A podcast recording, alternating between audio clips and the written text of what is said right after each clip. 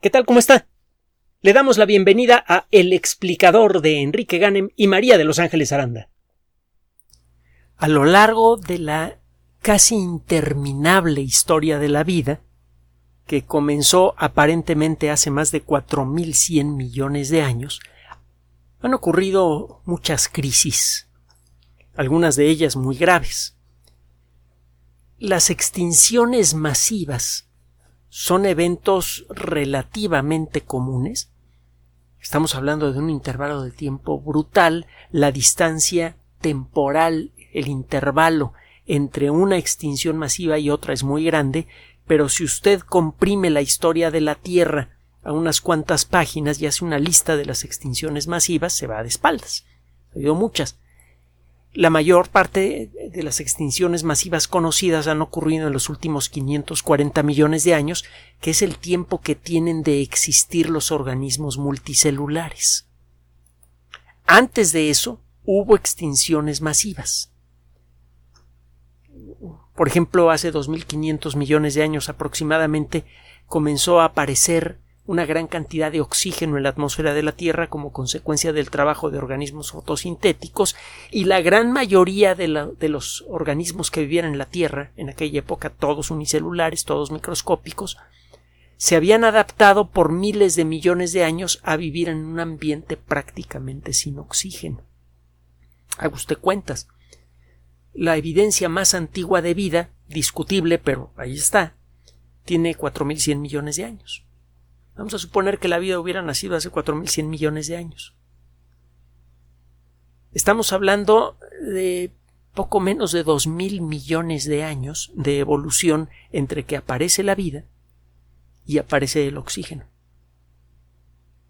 La mayor parte de la vida terrestre estaba acostumbrada a un ambiente eh, prácticamente desprovisto de oxígeno y, de sustancias, al igual que el oxígeno, de elementos químicos, al igual que el oxígeno, que pudieran reaccionar de manera especialmente agresiva. Aparece el oxígeno y prácticamente desaparecen del océano muchos organismos que ya tenían miles de millones de años habitando nuestro planeta. Fue algo muy dramático, pero para asistir a esto habría necesitado usted un microscopio.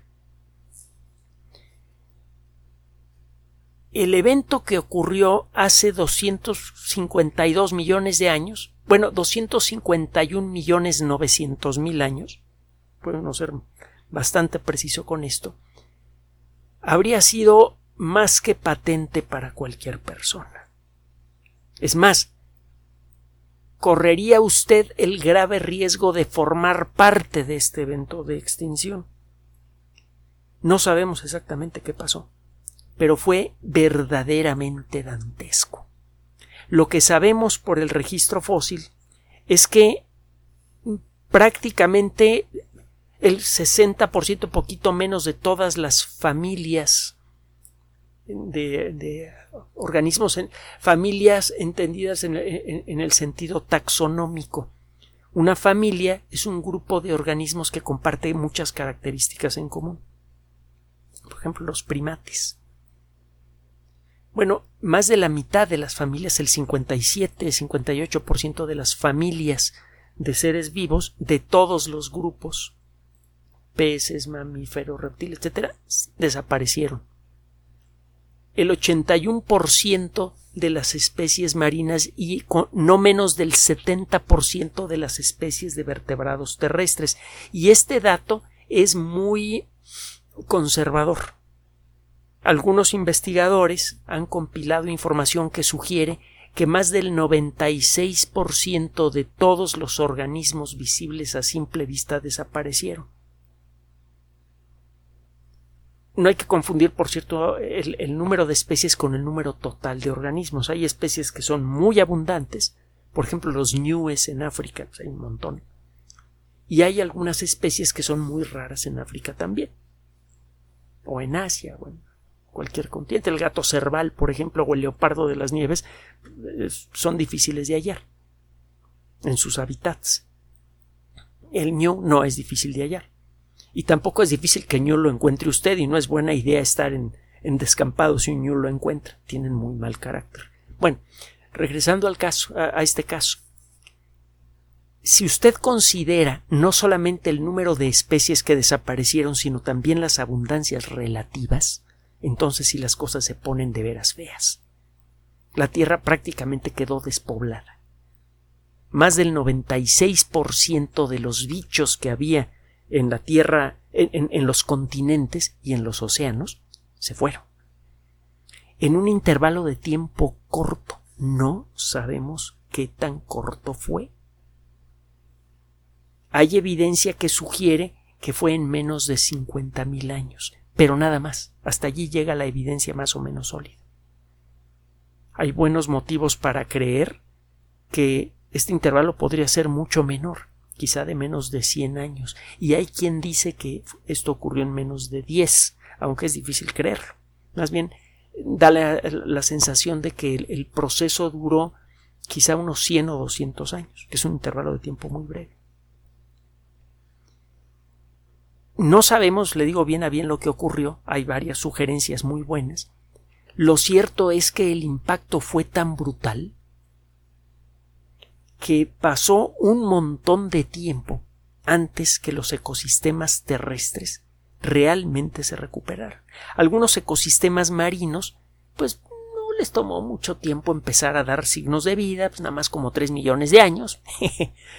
Pero los ah, ecosistemas continentales parece que en muchos casos les tomó entre 10 y 15 millones de años volver a tomar su ritmo.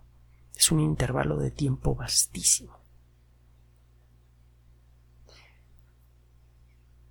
Podemos ah, meternos a discutir cuáles son las distintas teorías sobre este evento de extinción, lo, haremos otro día, porque ahora le tenemos una noticia. Sea cual sea la causa del evento de extinción, hay que considerar la nueva evidencia que apareció en China.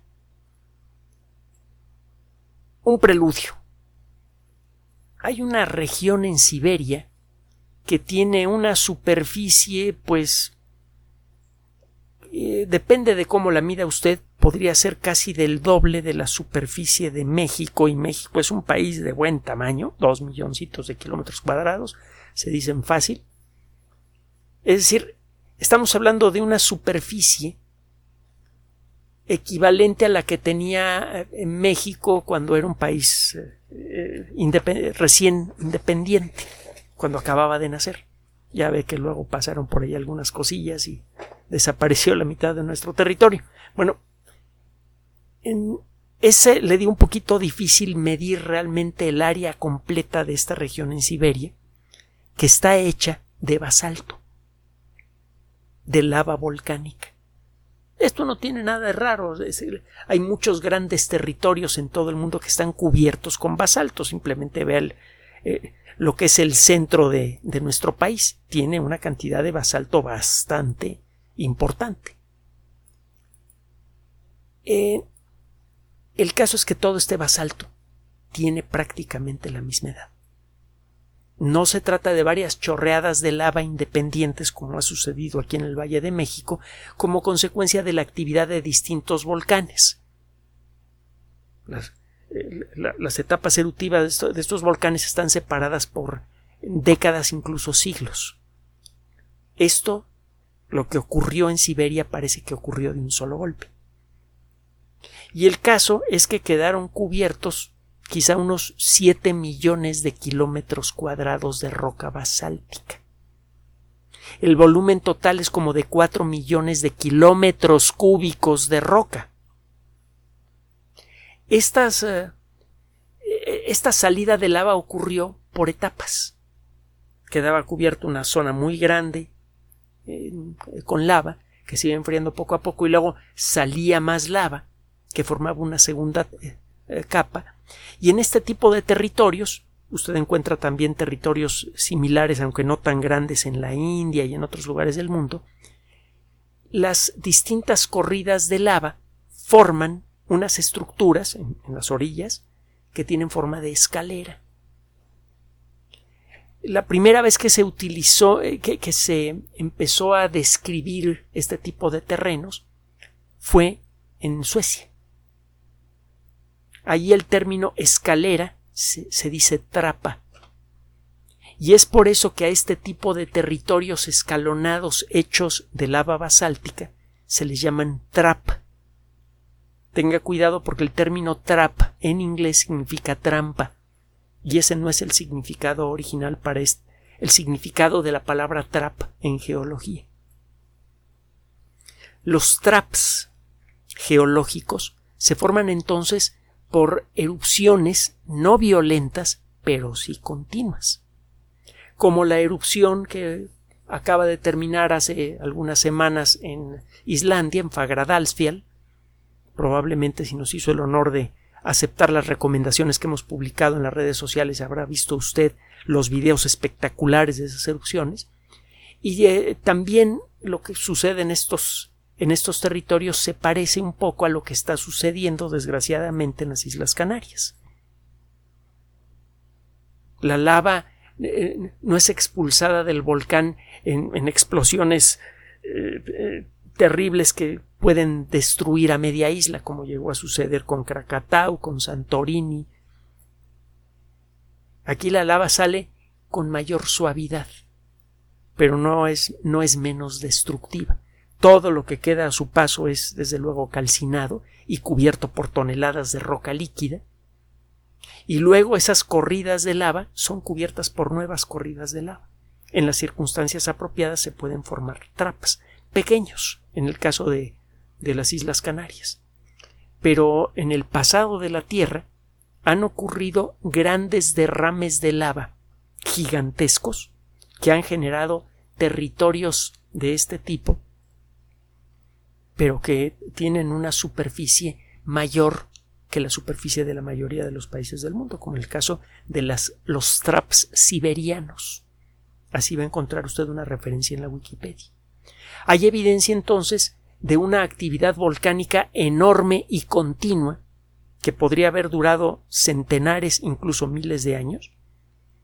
Y a la hora de ponerse a calcular los geólogos la cantidad de gas que fue generada por estas erupciones, entre otras cosas, óxidos de nitrógeno, eh, eh, dióxido de carbono, monóxido de carbono, ácido fluorhídrico, ácido clorhídrico, ácido sulfúrico, este tipo de actividad puede cambiar la química de la atmósfera de la Tierra y eh, también cambiar su dinámica climática. Hay evidencia de un calentamiento global enorme, muy intenso, que ocurrió con relativa rapidez, en cuestión de pocas décadas, quizá de uno o dos siglos. Una vez que se estableció este calentamiento global, las, em, especies en todo el planeta comenzaron a morir. Y los, y los volcanes, bueno, el, el, vulcanismo en la zona de lo que ahora es Siberia continuó. Es muy probable que el cambio climático producido por eh, el evento que generó a los traps siberianos haya sido responsable de, este, de esta extinción masiva. Solo que esta no es toda la historia. Esta historia, como se la estoy narrando, eh, fue presentada por algunos paleontólogos muy conocidos a finales del siglo pasado, principios de este, y la evidencia que, que han juntado es bastante convincente. Durante más de dos décadas, muchos paleontólogos han estado seguros de que la explicación de la extinción permotriásica la gran extinción que ocurrió justo antes del inicio de la era de los dinosaurios es eh, precisamente el calentamiento global generado por la contaminación de la atmósfera, que a su vez fue generado por esta actividad volcánica. El caso es que esa no es toda la historia. Si la atmósfera nada más se hubiera calentado, hay muchos organismos que podrían haber sobrevivido con relativa facilidad, por ejemplo los reptiles, que pueden vivir en ambientes muy calientes. Ya tenían los reptiles en aquella época las adaptaciones necesarias para sobrevivir en ambientes calientes. Y es uno de los de las pequeñas causas de molestia entre los expertos que han estudiado la extinción permotriásica, porque los reptiles eh, fueron también víctimas eh, especialmente severas de este, de este fenómeno. El calor debió estorbarles menos que a los mamíferos y desde luego mucho menos que a los anfibios. Les habría ido bien a los reptiles. Estas y otras observaciones eh, menores eran consideradas por muchos expertos como eh, temas poco importantes. Ok, sí hay una cierta inconsistencia con el asunto de los reptiles, pero la realidad es que la evidencia de que tenemos en las rocas es tan fuerte que no hay de otra más que creer que los traps siberianos son la huella del evento que provocó la extinción masiva. Lo que ha pasado en China recientemente y que acaba de ser publicado en la revista Science Advances está cambiando esta perspectiva de manera importante. Este grupo de investigación se puso a estudiar rocas que tienen entre 300 y 250 millones de años de edad. Hay un registro muy detallado de rocas en este, que se formaron en este intervalo de 50 millones de años, en donde es posible medir de manera indirecta con gran precisión el tipo de cosas que había en la atmósfera terrestre. Muchas sustancias en la atmósfera terrestre se acaban depositando por las lluvias en ríos que van a parar a lagos. Y estas sustancias quedan atrapados en los sedimentos, atrapadas en los sedimentos que se forman en el fondo de los lagos. Lo que encontraron estos investigadores es que efectivamente en, eh, en esta secuencia de 50 millones de años de rocas que se formaron en lagos y que atraparon en su composición química eh, muestras de las sustancias que había en la atmósfera de la Tierra, pues había evidencia de una gran actividad volcánica. Por ejemplo, encontraron un enriquecimiento muy grande en cobre y en mercurio, que son sustancias, que eh, elementos químicos que no encuentra usted fácilmente en el, en el exterior, solamente los encuentra en yacimientos debajo de la Tierra algo contaminó con cobre y con mercurio a, estos lagos a lo largo de 50 millones de años. Y esa contaminación creció de golpe casi al final, cuando se vino el evento de extinción. Ese algo parece que fueron volcanes. Parece que la actividad volcánica efectivamente comenzó a crecer, a crecer justo antes de la gran extinción, pero tuvo primero un efecto inesperado parece que se produjo mucho dióxido de azufre, mucho más del que se creía. El dióxido de azufre en contacto con la atmósfera se convierte en ácido sulfúrico que genera una niebla que detiene la luz del sol. Entonces, antes del gran calentamiento ocurrió un gran enfriamiento. Y sucedió con toda la Tierra lo que sucede con un litro de leche cuando la pasteuriza usted. El proceso de pasteurización involucra subir de golpe la temperatura de la leche y luego bajarla rápidamente. Las bacterias que soportan el calor se mueren en el segundo ciclo, las bacterias que soportan el frío se mueren en el primer ciclo. Aparentemente la Tierra fue naturalmente pasteurizada por un proceso que involucró a los volcanes y por un aspecto que no se había considerado antes, que el gran calentamiento atmosférico tuvo que ser precedido por un enfriamiento muy importante causado por los mismos volcanes. Poco a poco con este tipo de información podemos entender mejor la dinámica de nuestro planeta y con esto podemos darnos cuenta que nuestro planeta es todo menos estable. Una de las grandes mentiras implícitas del rollo del calentamiento global antropogénico es que si removemos la presencia humana, o cuando menos la actividad humana del ecosistema terrestre, el ecosistema terrestre volverá a ser estable. El ecosistema terrestre nunca ha sido estable y a veces por cuenta propia puede entrar en condiciones verdaderamente extremas. Gracias por su atención. Además de nuestro sitio electrónico www.alexplicador.net, por sugerencia suya tenemos abierto un espacio en Patreon, el explicador Enrique Ganem, y en PayPal, el explicador patrocinio por los que gracias a su apoyo sostenemos este espacio. Puede usted descargar gratuitamente estos audios en formato MP3 en Spotify y en iTunes como El Explicador sitio oficial y en SoundCloud como El Explicador y con formato de video en YouTube en El Explicador sitio oficial. Recuerde nuestras redes sociales de siempre, Twitter Enrique-Ganem y en Facebook Enrique Ganem sitio oficial, El Explicador y los grupos que usted ya conoce. Finalmente, el explicador siempre somos María de Los Ángeles Aranda y Enrique Ganem. Gracias.